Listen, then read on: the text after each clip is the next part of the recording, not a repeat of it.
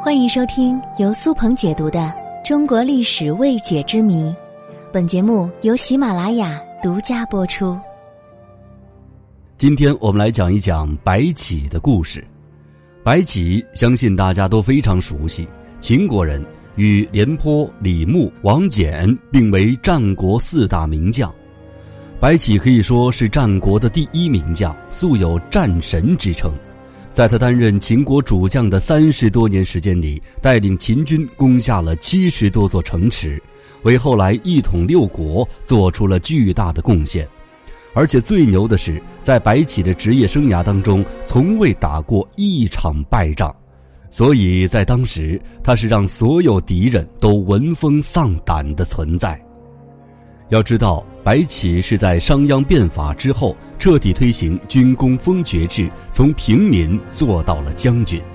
秦昭王十二年参军，仅仅一年就坐上了秦国的左庶长，这个职位是军封爵位的第十级。秦爵升迁的计算方式是按照所杀敌人的首级来算的，所以你可以想象他的个人能力。再来说说带兵能力。就秦昭王十四年，仅仅参军两年的他，经过秦朝丞相魏冉举荐，出兵攻打了韩魏联军，一举击破韩魏联军二十四万人，俘虏魏将公孙喜，攻占韩国的大片领土。从此，他一战成名。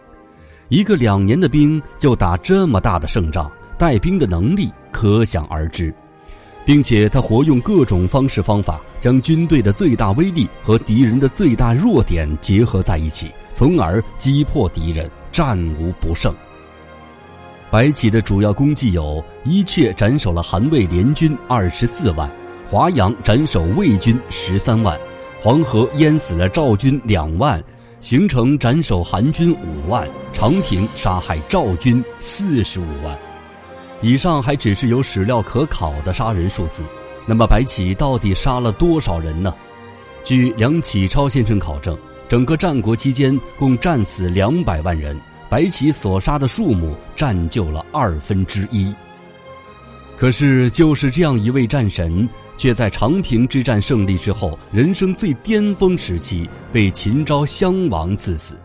秦昭襄王为何在列国战乱、更需要倚重白起的情况之下，还逼死了这位令六国胆颤的名将呢？战神白起为何被冤杀呢？有人说，这是怕他功高盖主，再让白起这么立功下去，秦王干脆把自己的位置让出去得了。而且当时的国力不足，如果再继续征战下去，对自己的国家并没有好处。所以秦王赐死了白起，但是事实真的是这样吗？当时秦国正在和赵国战斗，而赵国的将士也是精锐，战事焦灼，双方损失都很大。这时很需要一个能够打得了胜仗的将军出来稳住局面，所以绝不会因为功高盖主这个荒谬的理论而杀掉白起。要是这样的话，为何不等他打完仗再找个理由杀他呢？所以“功高盖主”这个说法说不通。长平打了胜仗回来之后，白起就对秦王说：“赵国刚刚被打败，元气大伤，这正是一举打败赵国的最好时机。”但宰相却认为，虽然秦军胜利了，但是士兵们也一定非常需要休息。否则只会拼个两败俱伤，让别的国家从中渔翁得利。之后，秦王同意了宰相的说法，白起也只能是鸣金收兵。然而，秦军之后的进攻却被赵国稳稳地挡住了，反而是秦军损失惨重。这时，秦王决定还是派白起去主持大局，但当时白起生了重病。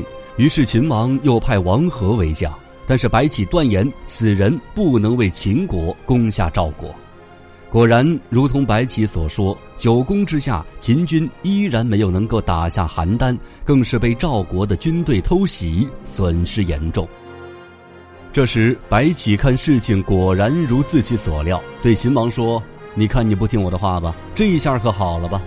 他如果不说，秦王还真觉得是如他所料。但是这话一出口就变味儿了。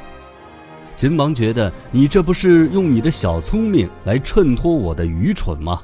这秦王可忍不了了，于是他命令白起出征。白起依然称自己病重，最后看实在是没人了，只好是带病上路。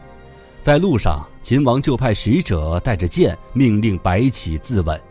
不仅仅是因为之前的那句话，在史书中所记载的是，白起在出征之前泱泱不服，有余言。说明他还是对秦王说了些什么，才导致了自己的杀身之祸。所以，究其白起的死因，一定是自己的情商不太高，不太会说话，而且恃才傲物的性格决定了他的结局。